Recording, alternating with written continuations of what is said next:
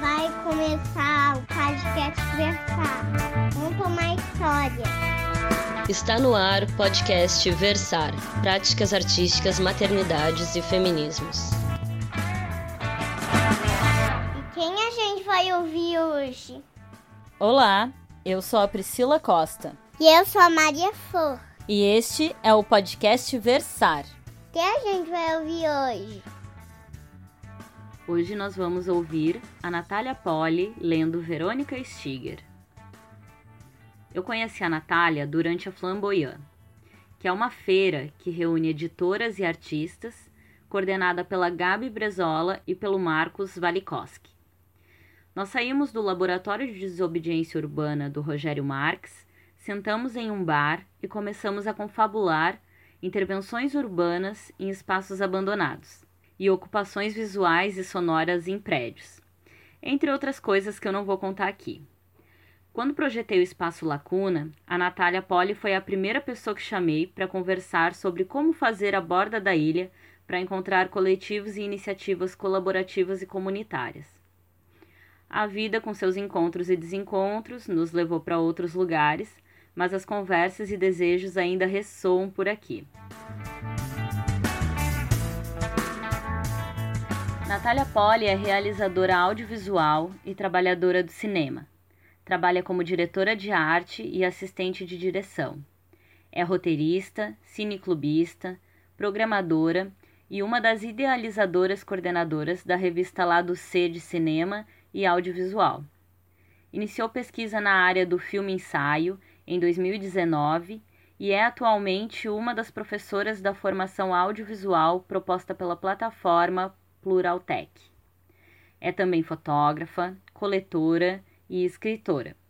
Dedica-se a publicações em papel e em 2020 publicou 100 Noites, que denominou de Diário em Evolução.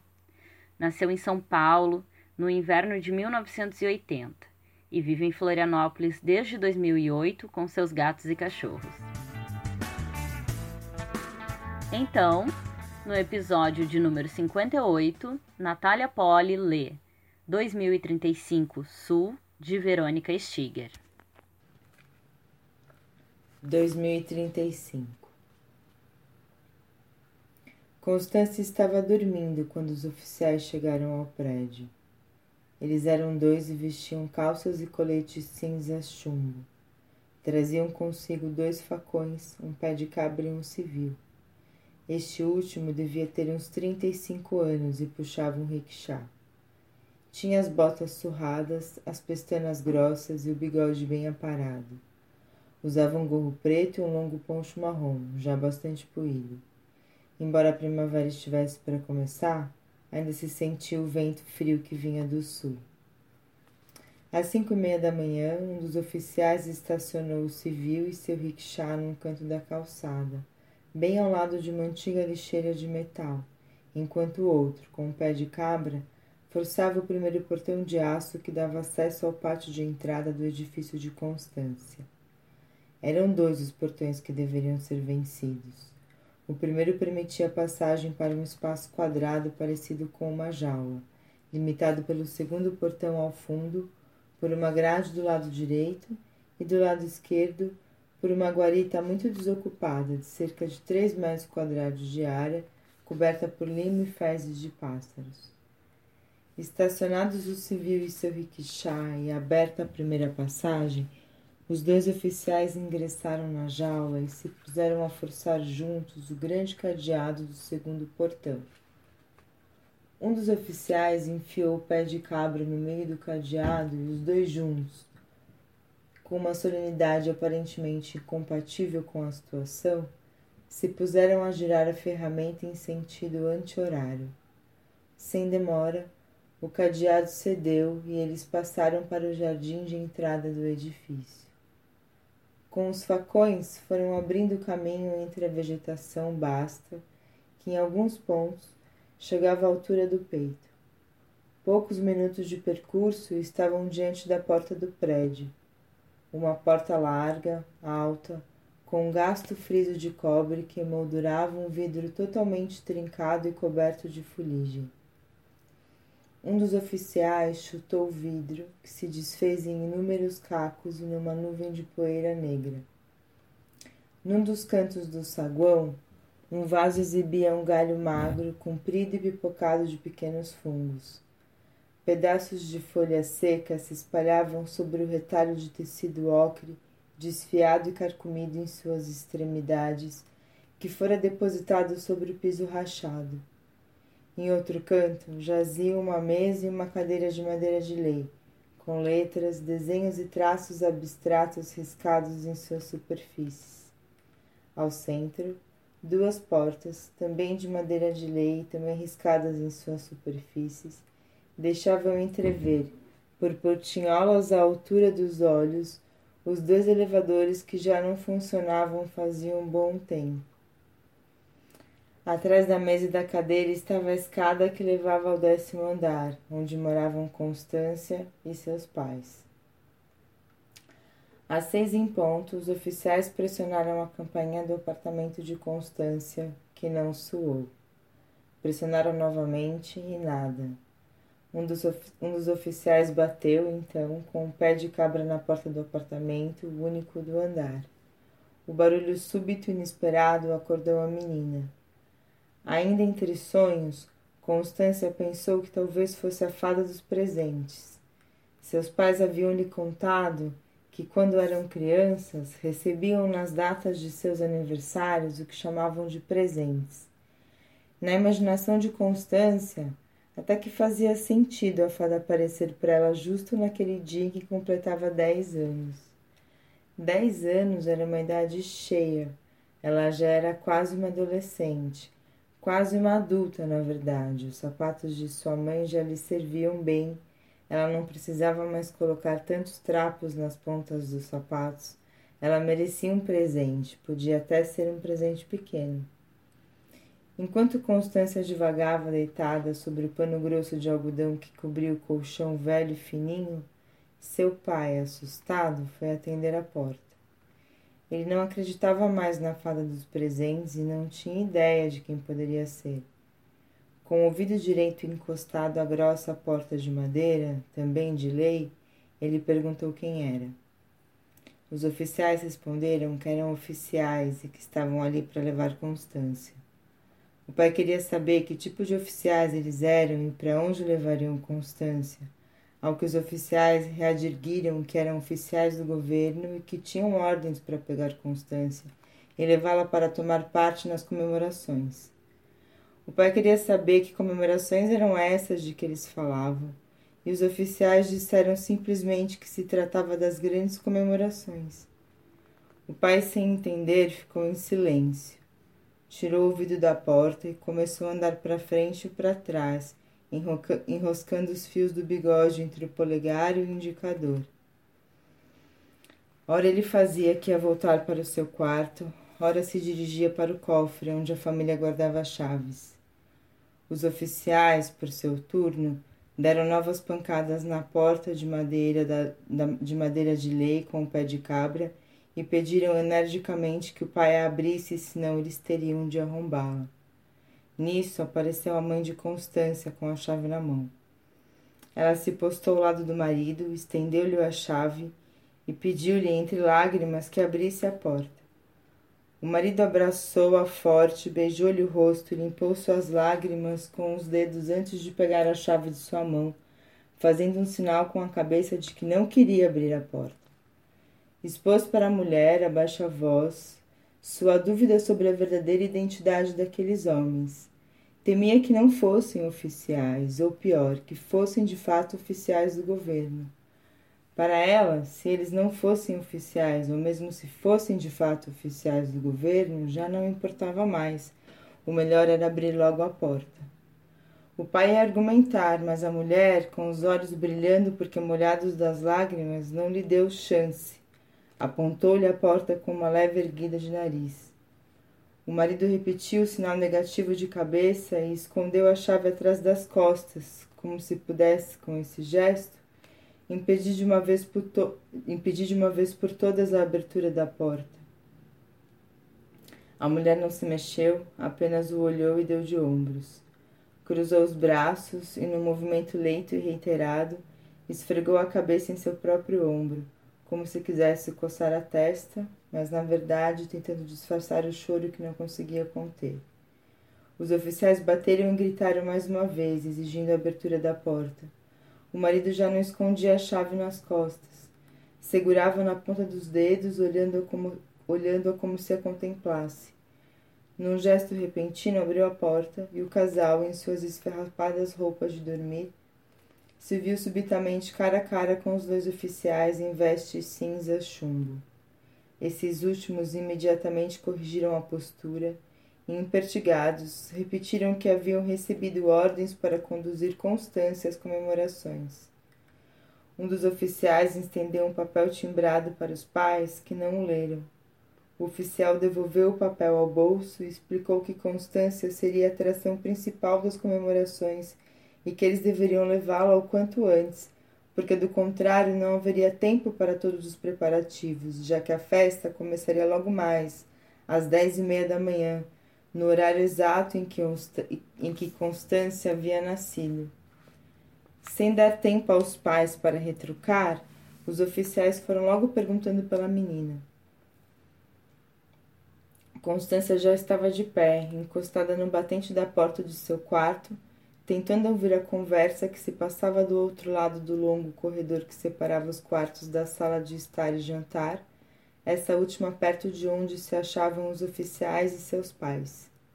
O pai e a mãe de Constância não se moviam. Eles não falavam, e vez ou outra trocavam olhares entre si. Diante da falta de reação dos pais, os oficiais, num tom seco e determinado, mandaram que Constância fosse apresentada a eles naquele exato momento. Do contrário, seriam obrigados a tomar certas atitudes. A menina, que ouvira falar em seu nome, saiu de mansinho de seu quarto e se dirigiu, de pés descalços, para a porta de entrada, fazendo o percurso com as costas encostadas na parede. Ao chegar lá, parou em pé entre seu pai e sua mãe e lhes deu as mãos, olhando de soslaio para os oficiais. Estes, no momento em que a viram, soltaram um suspiro de alívio. Um dos, um dos oficiais disse ao companheiro que descesse e trouxesse o civil. O companheiro saiu e o oficial ficou parado na porta com os braços cruzados contra o peito, olhando especulativamente para Constância, que lhe devolvia o olhar sem piscar. Os pais da menina também olhavam para o oficial, mas este não parecia interessado neles continuava a admirar Constância, ora contraindo os olhos, ora baixando-se e aproximando o seu rosto do rosto da menina, como se buscasse vê-la melhor. O pai soltou a mão de Constância e começou a acariciar seus cabelos, enredando os dedos nos fios longos e embaraçados. De súbito, pegou-a no colo e deu-lhe um beijo estalado na bochecha, enquanto Constância mantinha os olhos fixos no oficial. A mãe tomou a filha dos braços do marido e a abraçou forte, escondendo a cabeça entre os cabelos da garota. Nisso, chegou outro oficial, trazendo o civil. Os dois estavam sem fôlego porque haviam subido os dez lances de escada correndo. Ao ver os dois, o oficial que estava parado de frente à porta de, frente à porta de Constância descruzou os braços e ordenou ao Silvio que colocasse a menina nas costas para que pudessem finalmente partir.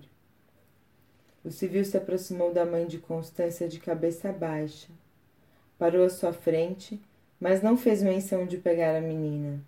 Apenas ergueu os olhos, sem levantar a cabeça, tentando divisar o rosto da mulher. A mãe, que olhava alternadamente para o marido, para o civil e para os oficiais, apertou a filha ainda mais contra o peito. Constância, por sua vez, se desvencilhou do abraço da mãe, esticou o braço esquerdo para frente e passou os dedos de leve sobre o bigode do civil, que permanecia, que per permanecia de cabeça baixa. Ela tirou-lhe o gorro, liberando os desgrenhados cachos castanhos e beijou-lhe a testa. Ele ousou olhar-a de frente e ela lhe estendeu os dois braços.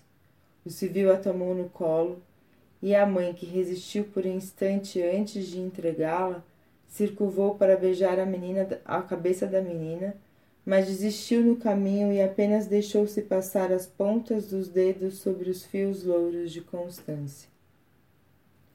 Os dois, os dois oficiais estenderam as mãos direitas para os pais de Constância, que não corresponderam ao gesto.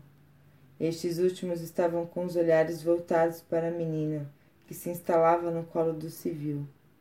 Os oficiais ficaram alguns segundos com as mãos erguidas, até que, sem jeito, colocaram-nas nos bolsos das calças, murmurando apenas um obrigado, e saíram.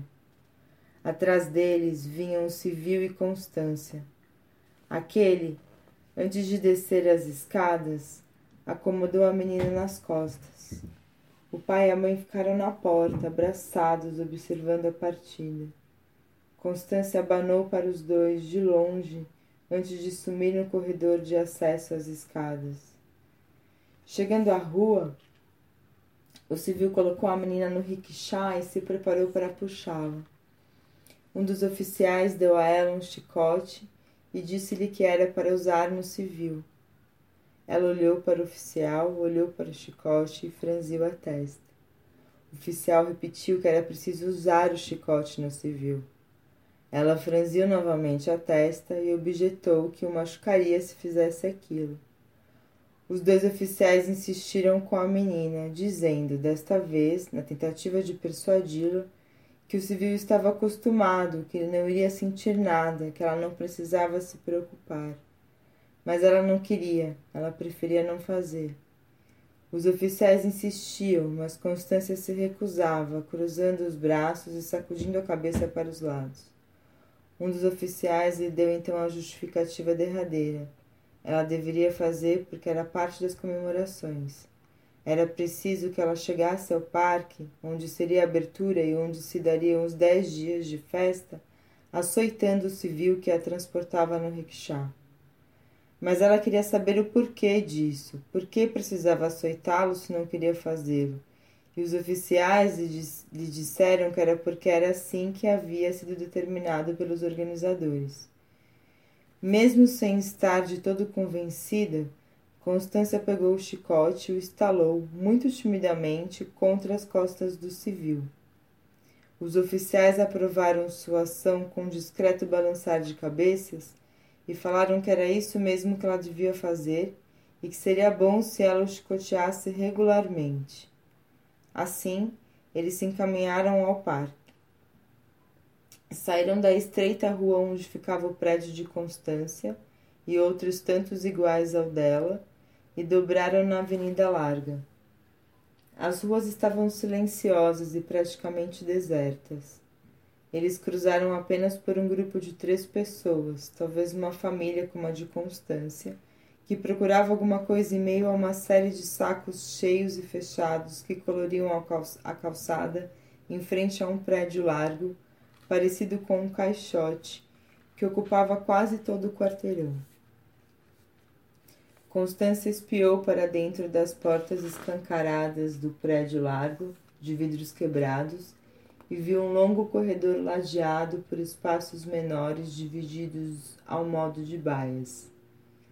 No centro deste corredor, notou ainda que havia escadas diferentes daquelas brancas de mármore de seu prédio.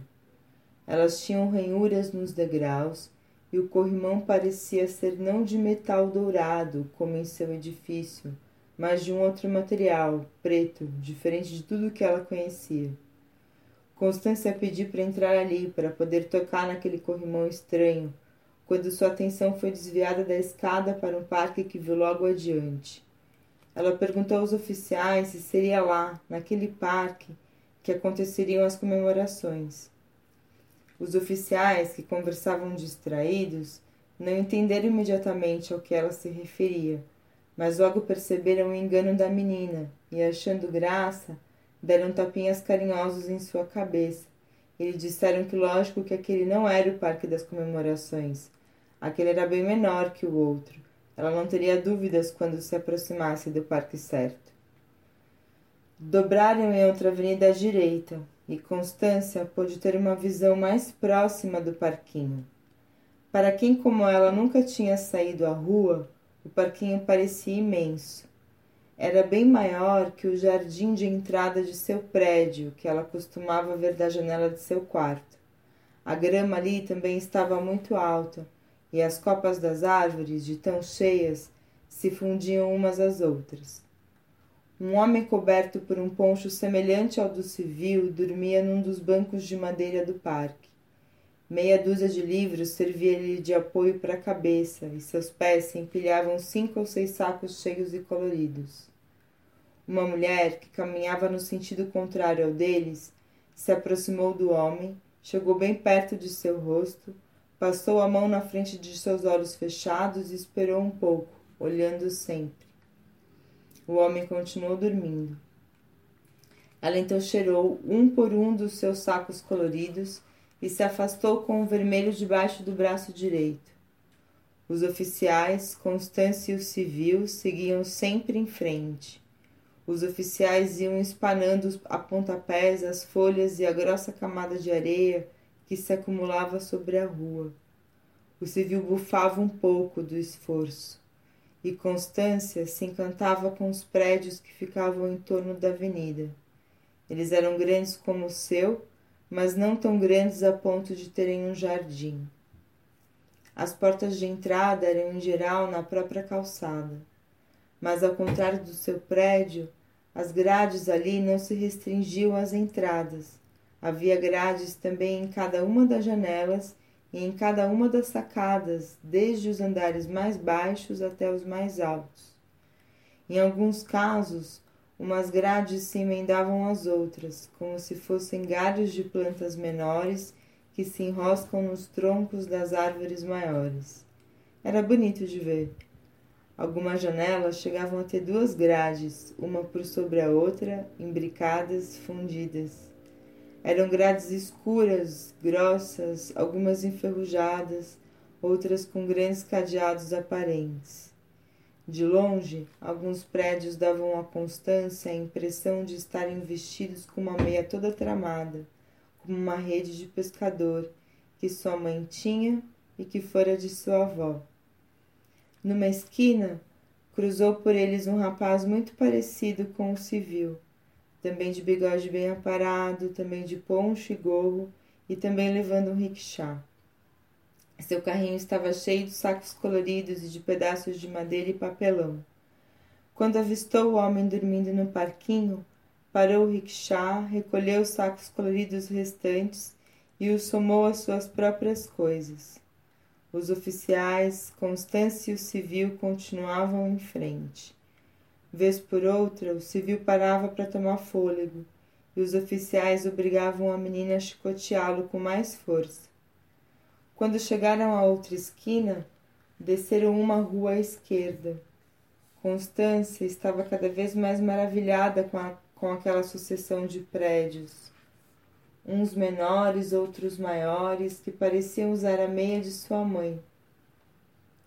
De vez em quando passava por eles uma ou outra pessoa puxando um rickshaw, sempre atulhado de sacos, papelão e madeira. Como os quatro, essas pessoas caminhavam pelo meio da rua, deixando a calçada livre para a poeira, as folhas secas, os galhos soltos, os sacos coloridos, os pedaços de papel e as fezes de pássaro, de cachorro e de gente. No fim da ladeira, dobraram mais uma vez e entraram em outra avenida. Um dos oficiais avisou que logo adiante seria o parque. Constância esticou o pescoço, mas não conseguiu vê-lo. Chicoteou então com força as costas do civil. Chicoteou com tanta vontade que este chegou a cair de joelhos no chão. Ela estalou novamente o chicote e, impaciente, disse-lhe para levantar porque queria ver o parque. O civil tentou apressar o passo, mas caiu novamente de joelhos. Quando se levantou, patinou no mesmo lugar. O peso do rickshaw, que parecia ter aumentado ao longo do percurso, não lhe permitia fixar as botas no asfalto. Quanto mais a menina lhe açoitava as costas, mais ele derrapava. Depois de várias tentativas de se erguer e continuar caminhando, ele respirou fundo Concentrou-se no que fazia e conseguiu firmar os pés no chão, recomeçando lentamente a andar. Mais alguns passos e a menina avistou o parque. Tal qual os sacos plásticos que ela vira ao longo do trajeto, ele era colorido, vivo, luminoso. Assim que entraram na rua contígua, Constância pôde ver que o parque era realmente enorme.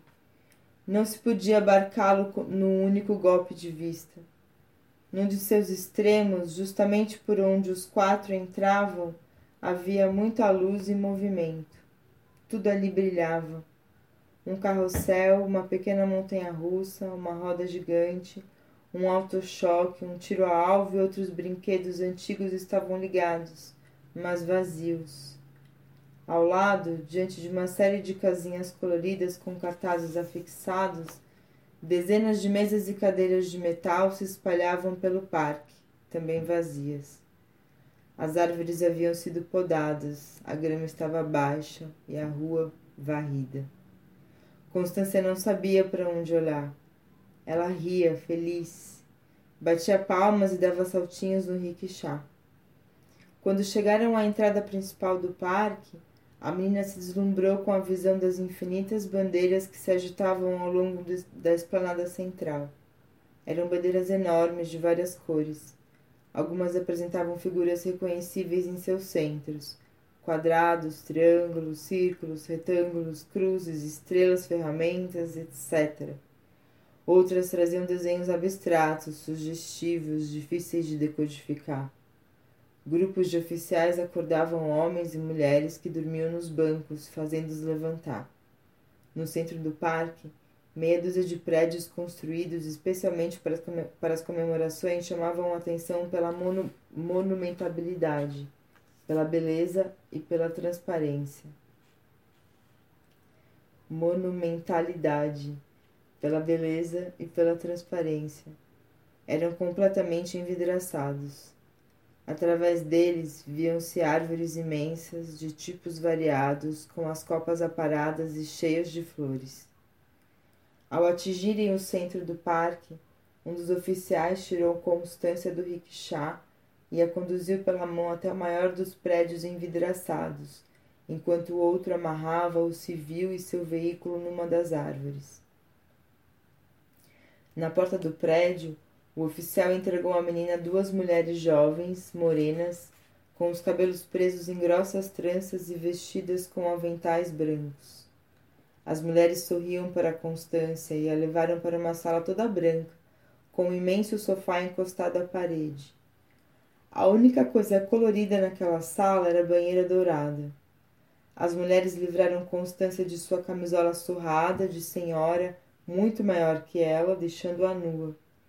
Duas outras mulheres, também morenas, também com os cabelos presos em grossas tranças e também vestidas com aventais brancos, entraram na sala trazendo nas mãos um balde de metal. Depositaram esse balde a três passos da banheira dourada, longe do sofá branco. Pegaram a camisola de Constância e a colocaram dentro do balde. Uma das duas mulheres tirou do bolso do avental uma garrafinha de vidro e verteu um líquido transparente sobre a camisola. A outra pegou uma caixa de fósforo de dentro do bolso, riscou um e jogou-o aceso dentro do balde, que imediatamente se encheu de fogo. As quatro mulheres se aproximaram do fogo e ficaram admirando as chamas. Constância se aproximou também e ficou olhando, indecisa, do balde para as mulheres e vice-versa. O fogo deu um tom dourado e quente à sala branca. Quando a camisola terminou de arder, as quatro mulheres quebraram o silêncio com uma salva de palmas. Constância também bateu acanhadamente as pequenas mãos uma na outra. Enquanto duas das mulheres saíam da sala, as outras deram as mãos a Constância e a conduziram para junto da banheira. As duas primeiras retornaram trazendo um pente, uma tesoura e um banquinho dourado. Elas fizeram Constância sentar-se no banquinho e uma delas pegou o pente e a tesoura e começou a cortar os cabelos da menina. As outras três ficaram em pé, paradas lado a lado, com os braços cruzados atrás das costas, observando. quando viu seus cabelos caindo no chão, Constância começou a chorar. A mulher que lhe cortara as madeixas a consolou com voz mansa, dizendo-lhe que não precisava chorar porque ela estava fazendo aquilo para o cabelo de Constância ficar mais bonito, mais sedoso. Ela ia gostar, podia ter certeza. Agora era só se acalmar e ficar quietinha, que quanto mais quietinha ficasse, mais rápido ela acabava com aquilo e mais rápido ela poderia ver o resultado. Constância foi parando de chorar e apenas fungava de vez que outra quando a morena passava o pente para tentar tirar os nós que transformavam os fios dos cabelos da menina em ninhos. Assim que a morena terminou seu trabalho, pediu para uma das outras três mulheres fazer um espelho bem grande para que Constância pudesse se ver. Pediu para uma das três outras mulheres trazer um espelho bem grande para que Constância pudesse se ver. Uma das três saiu e voltou com um tal espelho que depois defronte a menina. Constância se olhou e quase não se reconheceu. A imagem que via era de uma menina loira, de olhos claros, de cabelos bem penteados e cortados na altura dos ombros, com uma franjinha que lhe chegava perto dos olhos. Ela primeiro sorriu para si mesma, depois abriu ainda mais o sorriso, que terminou numa gargalhada. Constância ia se levantar e começar a dançar quando a morena a interrompeu e lhe disse, sorrindo, que ela ainda não estava pronta. Nisso, duas das morenas, que haviam saído da sala sem que Constância notasse, entraram com outro, balde, com outro balde de metal cheio de alguma coisa que fumegava.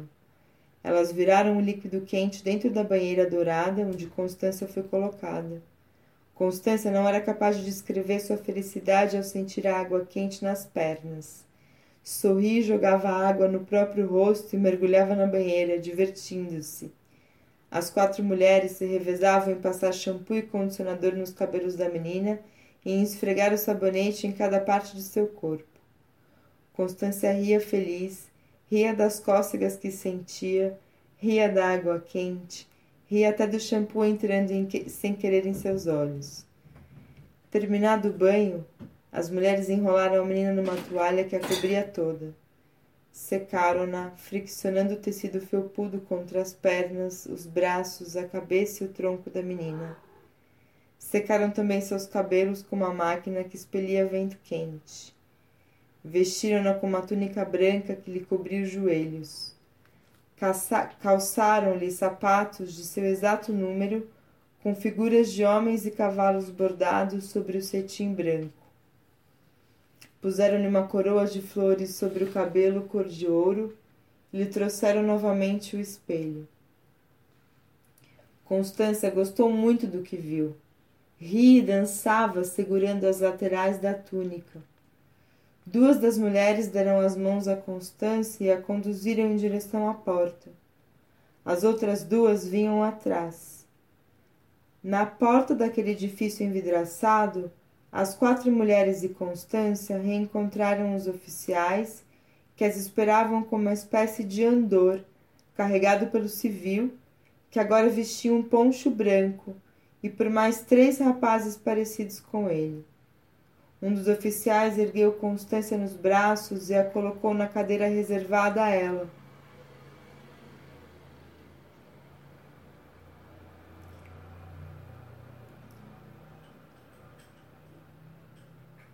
Quando os civis levantaram o andor, fogos de artifício coloriram o céu de verde, vermelho e amarelo. Aqueles homens e mulheres que antes dormiam nos bancos chegaram mais perto para ver os fogos. Outros, que transportavam seus riquixás pelas ruas transversais, pararam por alguns instantes para se informar sobre o que acontecia. Uma outra pessoa que passava, célere por ali, diminuiu um pouco o passo, curiosa. Os civis desfilaram ao longo do parque com Constância sentada no andor.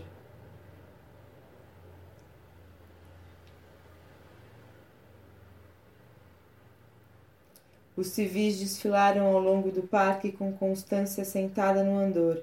Foram até o outro extremo e voltaram. Dez grupos de dez crianças cada, todas de dez anos e também vestidas com túnicas brancas, dançavam em volta do andor de Constância. A menina olhava para tudo e para todos, sorrindo. O grupo chegou ao centro do gramado do parque e parou ao redor de uma imensa almofada azul sobre a qual os quatro civis depositaram Constância antes de saírem dali carregando o andor vazio.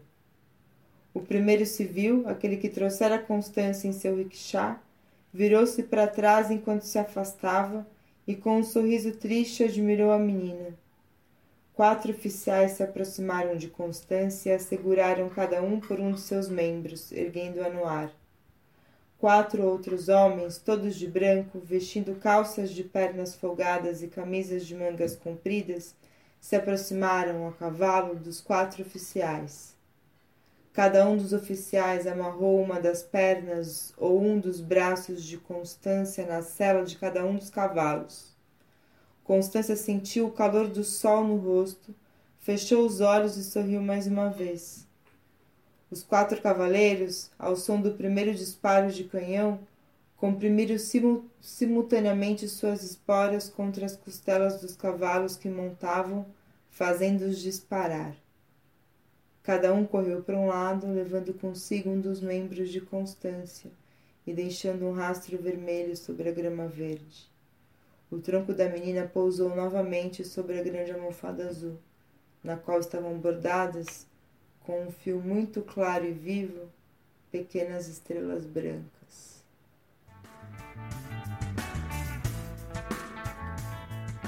E esta foi Natália Poli lendo Verônica Stiger. Verônica é escritora, jornalista, professora e crítica de arte brasileira. Ela já foi lida aqui no episódio 2, onde a Camila Nunes leu trechos do livro Anões. Vou deixar o link na descrição para vocês. Este foi nosso episódio de número 58.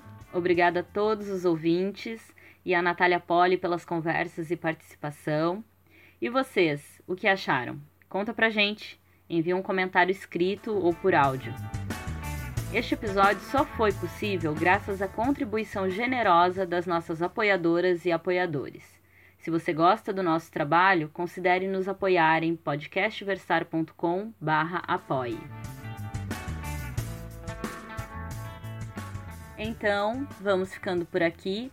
Você escuta esse e outros episódios em podcastversar.com ou nas plataformas Spotify, Deezer, Google Podcasts, Apple Podcasts, Anchor e Castbox.